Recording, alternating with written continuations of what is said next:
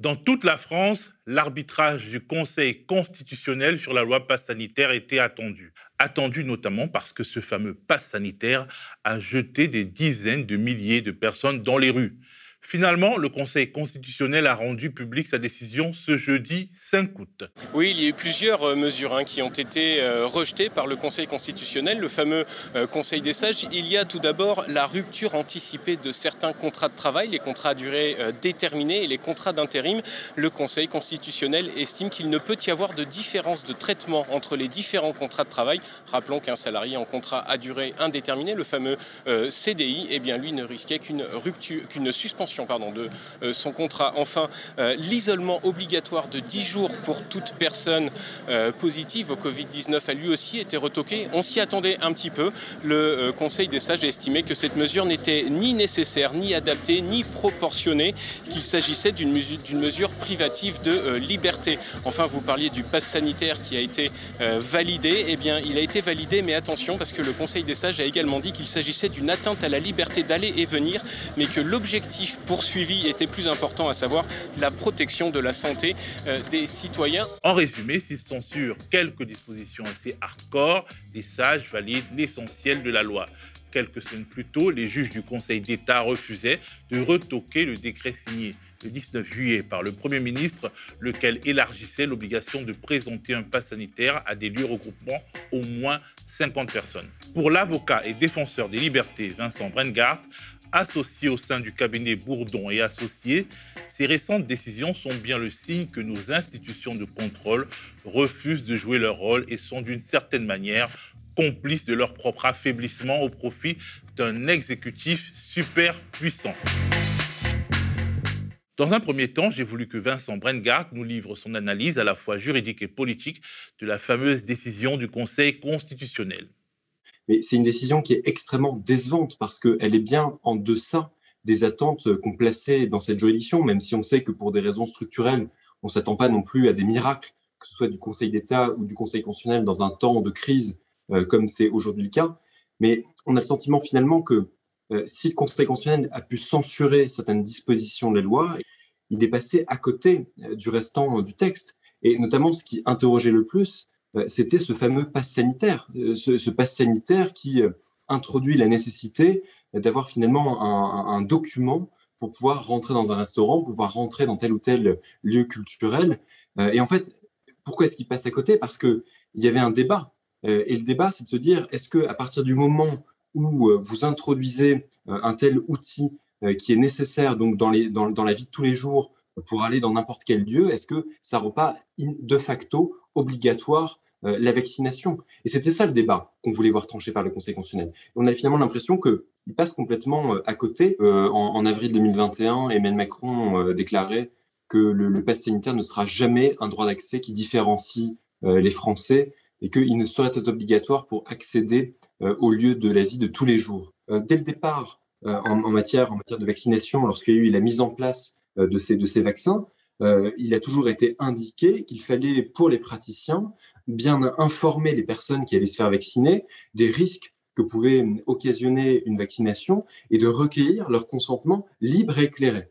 Mais à partir de quel moment le consentement reste libre et éclairé lorsque euh, on vous dit que si vous ne vous faites pas vacciner, vous ne pourrez plus aller au restaurant, vous ne pourrez plus aller à votre club de gym, vous ne pourrez plus aller dans tel, dans tel ou tel endroit? En réalité, on neutralise le consentement. Ça, moi, je le veux bien. C'est possible. On peut, en tout cas, on peut en discuter. Mais ne faisons pas comme si ce débat ne devait pas exister. Parce qu'on sait qu'il a notamment été parfois tranché par euh, la Cour européenne des droits de l'homme, qui s'est penchée sur cette question de la vaccination obligatoire pour un vaccin euh, pour, pour les enfants. Euh, et il n'y a pas de raison qu'aujourd'hui, on ne puisse pas le discuter devant une juridiction, devant une juridiction suprême. discuter de cette nécessité ou non d'une vaccination indirectement obligatoire. En tout cas, Souvenons-nous. Je ne rendrai pas la vaccination obligatoire. Vincent Brengart a aussi déploré la précipitation avec laquelle la loi passe sanitaire a été adoptée. Une précipitation, un timing qui ont neutralisé les institutions de contrôle encore soucieuses de leur mission de service public ainsi que les professionnels du droit, dans un contexte où le Conseil constitutionnel, le Conseil d'État et d'autres juridictions semblent avoir abandonné leur rôle, du moins si l'on en croit l'avocat ce qui est assez spectaculaire, c'est que cette loi a été votée en moins de sept jours. le projet de loi va être déposé le 19 juillet, et donc la loi va être votée le 26 juillet. C'est-à-dire que sur une loi qui est exceptionnellement attentatoire aux libertés individuelles, on met moins d'une semaine pour pouvoir le débattre au sein du Parlement, ce qui ne peut qu'interroger. Et d'ailleurs, le défenseur des droits euh, qui avait donné son avis et qui avait alerté sur un certain nombre de points, et notamment sur le risque de discrimination ou sur le fait d'introduire euh, une police privée, parce que c'est ça, dans les restaurants, dans certains lieux, euh, finalement, on va demander à des restaurateurs, on va demander à des, des, personnes privées, à n'importe quel citoyen, de faire comme la police, c'est-à-dire de contrôler des documents pour leur permettre, pour permettre ou non aux clients de pouvoir rentrer. Eh bien, le défenseur des droits, dans son avis, avait dit que on lui avait donné le texte simplement quelques heures, quelques jours avant euh, qu'il soit, qu'il soit débattu. Et on n'a même pas mis en mesure les autorités administratives indépendantes, telles que le défenseur des droits, de pouvoir faire valoir un avis juridique euh, sur ce texte euh, dont on doit nécessairement relever qu'il emporte des restrictions extrêmement graves aux libertés individuelles. Donc non seulement sur la forme, il vient confirmer, et puis après sur le fond, je l'ai dit, deux mesures qui étaient finalement assez caricaturales sur cette question du contrat de travail et également sur cette question de la quarantaine, mais sur le restant,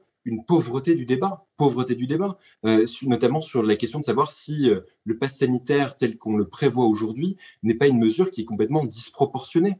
Et il y avait un certain nombre de voix qui s'élevaient, d'ailleurs y compris au sein de la communauté juridique, euh, qui étaient catégoriques sur le fait que autant pour éventuellement les grands rassemblements, ça pouvait s'entendre, mais lorsqu'il s'agit d'actes quotidiens, eh bien là, on, est face à un danger en termes de proportionnalité et en termes de nécessité. Il y avait véritablement cette nécessité euh, à côté de laquelle le Conseil constitutionnel est aujourd'hui passé.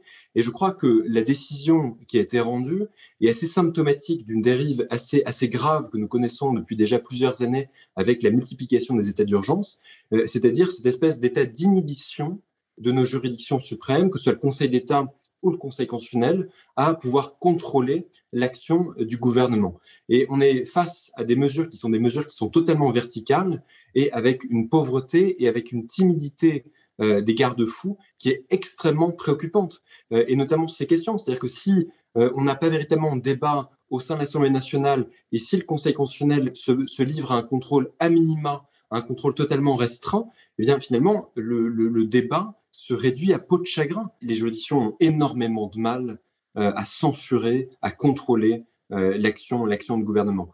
Mais d'ailleurs, nous, nous l'avions vu notamment à, l'occasion de l'application de l'état d'urgence euh, en novembre 2015, qui était dans un tout autre contexte, mais qui concernait les mesures qui étaient prises dans le cadre de la lutte antiterroriste. Et de la même manière, les juridictions administratives disaient, compte tenu de l'impératif de lutte contre le terrorisme, finalement, on admettait un contrôle encore plus restreint et on admettait le fait de ne pas aller jusqu'au bout parce qu'on considérait que euh, la parole du ministère de l'Intérieur était une parole d'évangile. Depuis quelques années, et en particulier d'ailleurs depuis euh, l'application de l'état d'urgence qui avait été prononcé sur le territoire en novembre 2015 euh, à la suite des attentats de Paris, on a, le sentiment que les juridictions peinent à contrôler l'action du gouvernement. Euh, c'était assez visible au moment de l'état d'urgence euh, antiterroriste. Lorsqu'il y a eu des assignations à résidence, lorsqu'il y a eu des perquisitions administratives, on a pu initier des contentieux devant les juridictions, mais généralement les contentieux se disaient, eh bien, euh, juridictions se disaient, eh parce que ces mesures ont été décrétées par le ministère de l'Intérieur et parce que nous devons lutter contre le terrorisme, qui est une finalité évidemment universelle et partagée, partagée par tous, eh bien, on se doit se livrer à un contrôle extrêmement euh, réduit. Et même si vous apportez euh, des éléments, des éléments de preuve, c'est pas toujours suffisant euh, pour pouvoir contredire la parole de l'exécutif. Aujourd'hui, on est face à un nouvel état d'urgence. C'est plus un, état d'urgence antiterroriste, mais c'est un état d'urgence sanitaire. Mais finalement, on observe la même timidité de contrôle timidité de contrôle parce que vous avez des, juridictions euh, qui se fient presque exclusivement à la parole gouvernementale, non seulement dans ses aspects euh, scientifiques, mais aussi euh, pour ce qui concerne tout simplement les mesures qui sont proposées à l'échelle nationale. et sur le premier point, c'est d'ailleurs assez problématique parce que, notamment lorsque le Conseil constitutionnel rend sa décision, eh bien, il le fait à la lumière des données scientifiques euh, dont dispose le gouvernement, dont disposait le gouvernement au moment euh, où euh, eh bien, ce projet a été proposé à l'Assemblée nationale. C'est-à-dire que le Conseil constitutionnel aujourd'hui n'a pas la possibilité éventuellement d'avoir ses propres experts pour peut-être avoir un double, un double droit de regard. Et en plus, là, on voit bien que sur un texte comme, comme celui qui a été validé par le Conseil constitutionnel. C'est un texte en plus qui intervient en plein été, c'est-à-dire que le, Conseil constitutionnel statue lui aussi en plein été avec une capacité de mobilisation qui est de fait amoindrie. Plus structurellement, estime Vincent Brengard, les institutions de contrôle de l'action gouvernementale, le Conseil d'État et le Conseil constitutionnel donc, sont liées à l'exécutif de telle sorte qu'elles ne peuvent pas vraiment s'opposer à lui et jouer le rôle de contre-pouvoir. Commençons par le Conseil d'État. On a cette particularité en France que le Conseil d'État a à la fois un rôle consultatif auprès du gouvernement et aussi un rôle, un rôle contentieux. Consultatif parce qu'il peut être amené à se prononcer sur euh, des, projets de loi euh, et contentieux parce qu'il peut être amené à se prononcer sur des recours qui seraient déposés euh, par des citoyens ou par, par n'importe quelle personne qui, qui souhaiterait le saisir. Mais donc déjà, vous avez une double casquette sur le consultatif et sur le contentieux qui limite la possibilité d'avoir un véritable contrôle effectif de la part de, cette, de cette juridiction. Et puis, vous avez aussi des, raisons qui sont un peu plus, j'allais dire, implicites euh, mais qui sont liées au fonctionnement interne de ces juridictions, où euh, parfois vous avez des va-et-vient euh, dans la manière dont est composé le Conseil d'État, vous avez des personnes qui parfois ont une expérience en cabinet ministériel et puis qui finissent par être juges du Conseil d'État. Par exemple, sur la, question des, différents décrets en matière de fichage politique qui avaient été décidés par le gouvernement, nous avions introduit des recours en référé euh, devant euh, le, Conseil d'État. Et quelques jours après, on découvrait que le juge euh, qui, avait, qui avait statué sur nos référés et qui avait validé le principe d'un fichage politique avait une expérience au cabinet ministériel auprès de Nicole Belloubet, ce qui ne peut qu'interroger sur le degré d'indépendance, ce qui ne peut qu'interroger sur le degré de contrôle. Un autre exemple, vous avez donc cette loi en mai dernier qui a établi le principe du pass sanitaire avec l'élargissement en juillet et donc, on a interrogé le Conseil d'État sur euh, cette possibilité d'un élargissement euh, du pass sanitaire qu'il a validé, alors même que c'était un moment où cet élargissement avait été uniquement décidé par le gouvernement et que le législateur n'avait même pas décidé de cette possibilité, alors même qu'on sait que euh, les, principes font que lorsque vous êtes face à des matières qui sont attentatoires aux libertés individuelles, à minima, il faut un contrôle de la part du législateur. Et le Conseil constitutionnel dans tout ça Le Conseil constitutionnel n'a pas envie, si je puis dire, de se retrouver un peu responsable euh, d'un prolongement de l'état de crise que nous connaissons.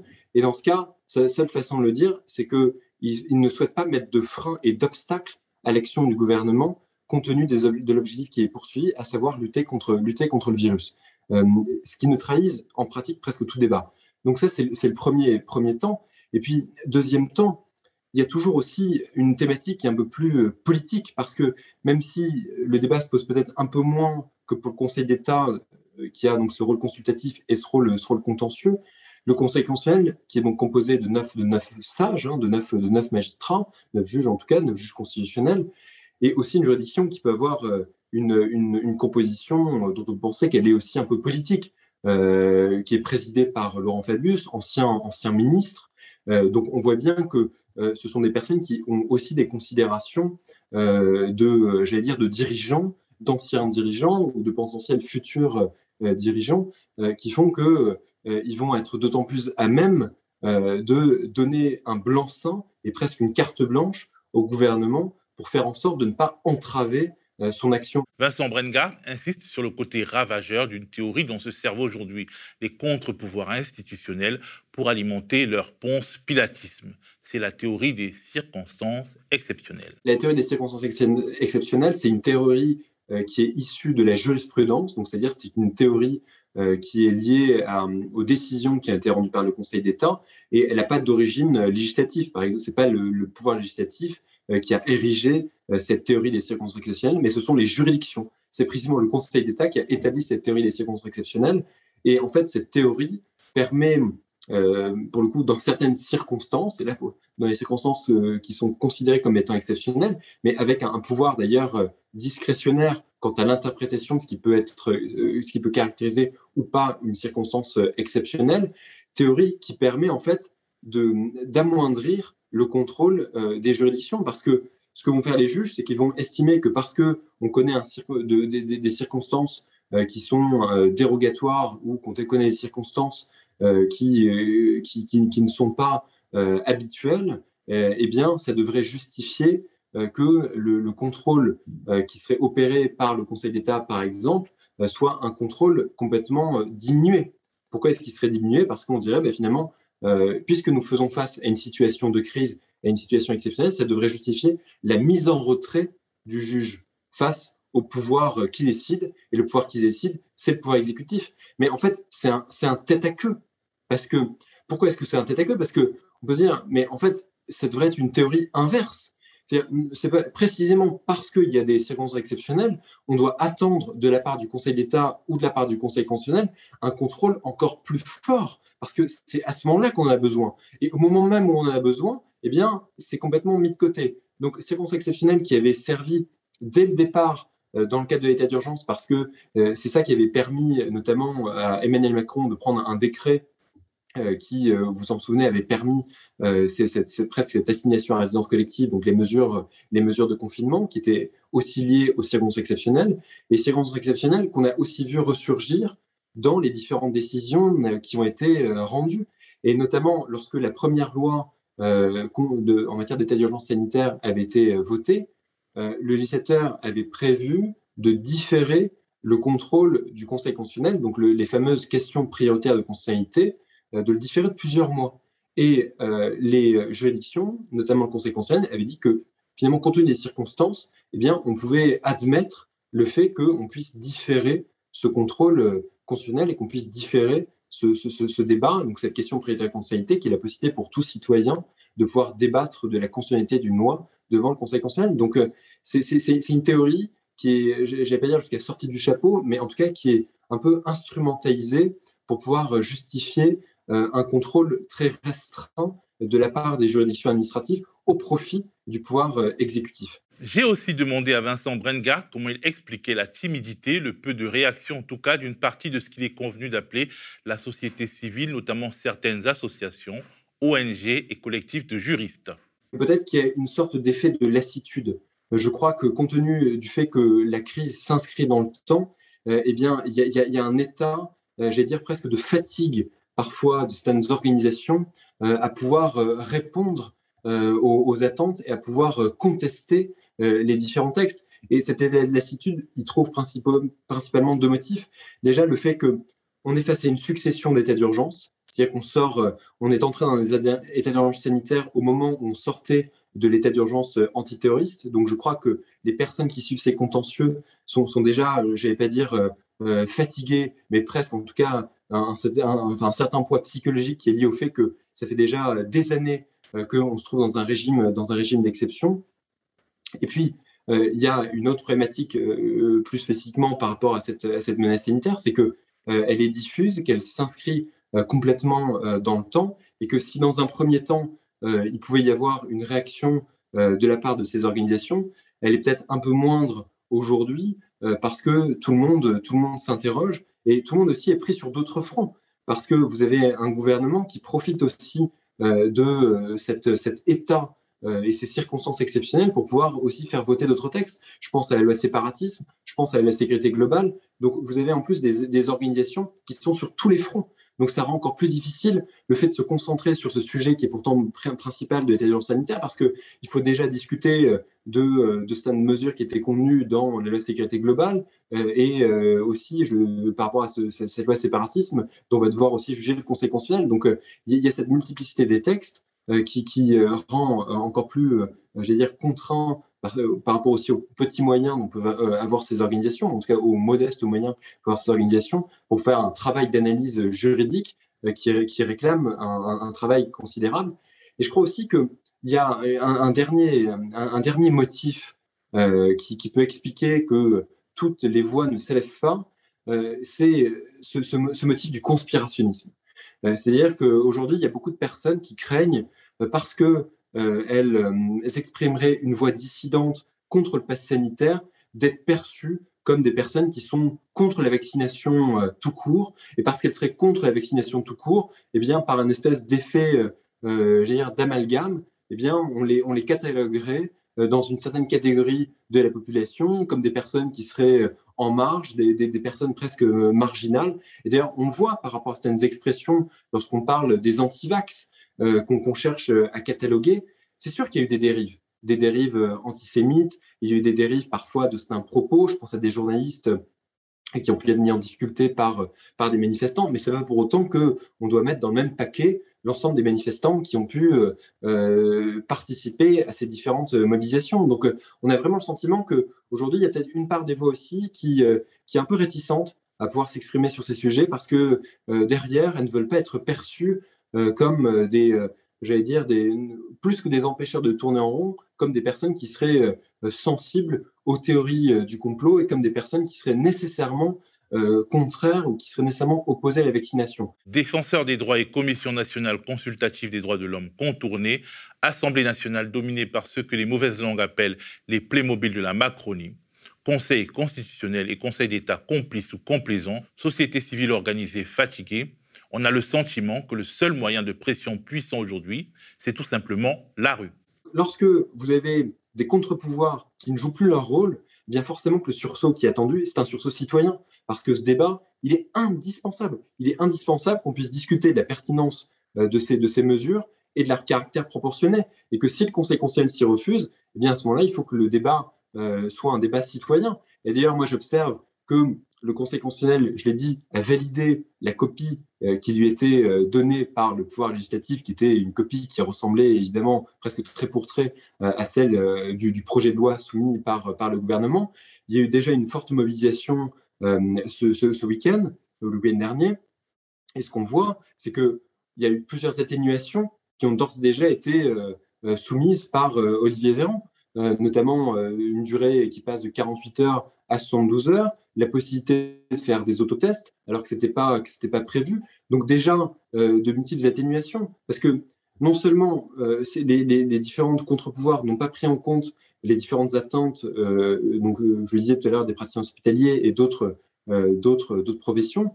et en plus, je crois qu'elles n'ont pas non plus répondu à ce qui, se, ce qui se posait, non seulement par rapport au principe des atteintes aux libertés individuelles, mais aussi à la somme parfois des, j'allais dire, des, des, spécificités pratiques euh, de, certains citoyens, et notamment ceux qui ne peuvent pas se faire vacciner pour des raisons médicales. À tout, tout ça, le Conseil constitutionnel et le Conseil d'État n'ont pas, pas répondu.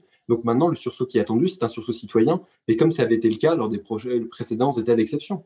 Voilà, les citoyens comme seul rempart dans la France de 2021.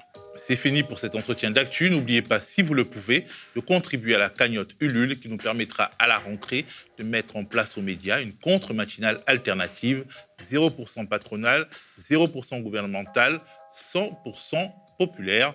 À la semaine prochaine. Vous en avez marre? Marre de la propagande gouvernementale et ultralibérale qui vous assomme dès le matin Parce que dès que je croise quelqu'un, on me demande mais comment on va rembourser notre dette? Marre de ces éditorialistes de plus en plus fascisants qui prônent un capitalisme sécuritaire et liberticide. Bonjour Marine Le Pen. Bonjour. Jordan Bardella. Marion Maréchal. Bonjour. De ces invités sur tous les plateaux TV et radio qui agitent un racisme de plus en plus décomplexé. Il faut ôter ses droits aux immigrés de décider de la politique d'immigration de la France. Nous aussi et nous sommes bien décidés à ne pas leur laisser le monopole de l'information. Surtout avec 2022 qui approche à grands pas. Macron encore un siècle Oh non, c'est pas possible. On va espérer avoir un contre-pouvoir? Dès la rentrée, le média se propose de vous offrir, en format audio et vidéo, une contre-matinale engagée. Une quotidienne diffusée du lundi au vendredi, connectée à une actualité qui se montrera de plus en plus trépidante. Nous ne cachons pas nos objectifs. Porter les sujets qu'une presse mainstream possédé par une poignée de milliardaires refuse d'aborder. Quand vous avez un valeur actuel, on peut se dire bon c'est pas grave parce que vous allez avoir de la presse écrite qui va équilibrer à gauche et qu'on peut avoir un pluralisme des médias beaucoup plus étendu. Quand on parle de l'audiovisuel et des chaînes d'information, il y en a quatre de chaînes d'information en continu. Donc s'il y en a une qui vire à l'extrême droite, il y a un problème de pluralisme. Réfuter les discours de propagande libérale ou raciste qui avance masqué sous le faux nez de la neutralité ou du parler vrai. J'ai l'impression parfois qu'on est sur, euh, sur les mêmes questions et vous faites les mêmes réponses. On a l'impression qu'on a un disque rayé depuis un mois. La pleurniche permanente hospitalière fait qu'on euh, est en permanence au chevet de notre hôpital. Donner la parole aux économistes, analystes experts hétérodoxes dont les discours ont du mal à se faire entendre dans les dispositifs piégeux des plateaux de télévision. Il est urgent d'avoir nos propres, aussi nos propres médias. Bon, moi, je ne suis pas pour boycotter les, les médias dominants. Je pense qu'il faut qu'on continue à y aller. Mais en même temps, il faut aussi qu'on construise les nôtres parce que c'est là que ça joue notamment dans la bataille idéologique et culturelle. Quoi. Pourquoi est-ce qu'on n'a pas pu empêcher euh, cette érosion euh, permanente des droits à retraite C'est parce que nous ne nous sommes pas battus sur le droit au salaire des retraités. Nous ne sommes pas dans un tunnel sans fin, quoi. Que quelque chose d'autre euh, peut être figuré, une autre forme d'organisation sociale radicalement différente et qui soit à la hauteur des enjeux de la situation présente. Raconter autrement la campagne électorale à venir qui s'annonce pleine de défis cruciaux. Nous avons déjà des journalistes, des chroniqueurs, des analystes, des grandes voix qui nous ont dit leur enthousiasme et qui sont décidés à porter ce projet. Avec nous, avec vous, mais une matinale quotidienne, ça coûte cher. Nous avons besoin de vous, de votre soutien, de vos intuitions. Cette matinale ne verra le jour que si vous, les citoyens, notre public, le décidez. Rendez-vous sur notre page Ulule, participez, partagez, plaidez auprès de vos proches pour la faire exister, pour faire exister vos idées. Soutenez la contre-matinale à la rentrée et, euh, ça va faire partie des médias euh, importants pour euh, reconstruire la gauche sociale, politique et écologique.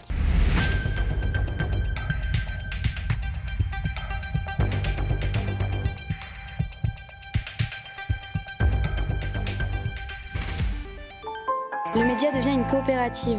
Alors pour garantir son indépendance, n'hésitez pas à devenir sociaux et à nous soutenir sur le mediatv.fr.